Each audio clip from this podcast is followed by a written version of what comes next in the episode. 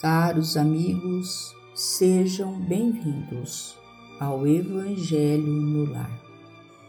Que a paz do Mestre Jesus possa estar em cada um de nós, em cada coração, trazendo o alívio para as nossas dores do corpo e da alma. Rogamos a Deus que envie vossos emissários de luz, trabalhadores da vitória do bem, para que, unidos nesta corrente fraterna, possamos orar, vibrar por nós e por todos os nossos irmãos em sofrimento. Do livro Indulgência ver.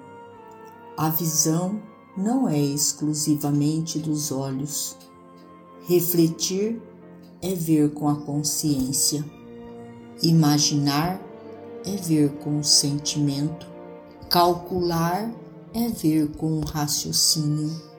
Recordar é ver com a memória.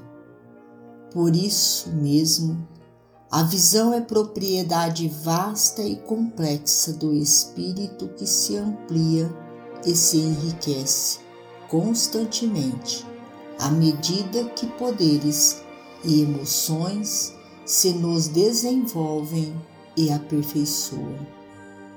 Quem deseje realizar aquisições psíquicas de clara evidência, com proveito nos celeiros da vida, ilumine o próprio coração, a fim de que o entendimento, em se exteriorizando através de nossos sentidos, nos regenere o mundo interior, reajustando-nos o idealismo e equilibrando-nos os desejos na direção do bem infinito. Quem procura o lado melhor dos acontecimentos, a parte mais nobre das pessoas e a expressão mais útil das coisas, está conquistando preciosos acréscimos da visão espiritual. Enquanto nos confiamos às paixões perturbadoras, tateando nas trevas do egoísmo ou do ódio, varando o gelo da indiferença, atravessando o incêndio da incompreensão e do desvario ou vencendo os pântanos do desregramento e da intemperança, não poderemos senão ver superficialmente os problemas inquietantes e dolorosos que à terra se ajustam. Façamos luz no espírito e conseguiremos descobrir os horizontes da própria imortalidade. Todos enxergam alguma coisa na vida comum. Entretanto, raros sabem ver. Ajustemo-nos aos princípios do vidente divino, que soube contemplar as necessidades humanas com amor e perdão do alto da cruz e, por certo, começaremos desde agora a penetrar na claridade sublime de nossa própria ressurreição.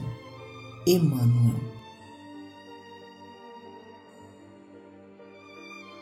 Finalizamos a mais um Evangelho no lar, agradecendo a Deus, a Jesus a Maria de Nazaré, nossa mãe amorada, e a todos esses abnegados irmãos trabalhadores da vitória do bem, pelo amparo, auxílio e proteção.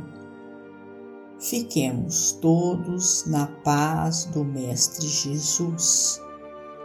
Gratidão, ó Deus, gratidão, ó Pai. Fiquemos todos com Jesus e até amanhã, se Deus assim o permitir.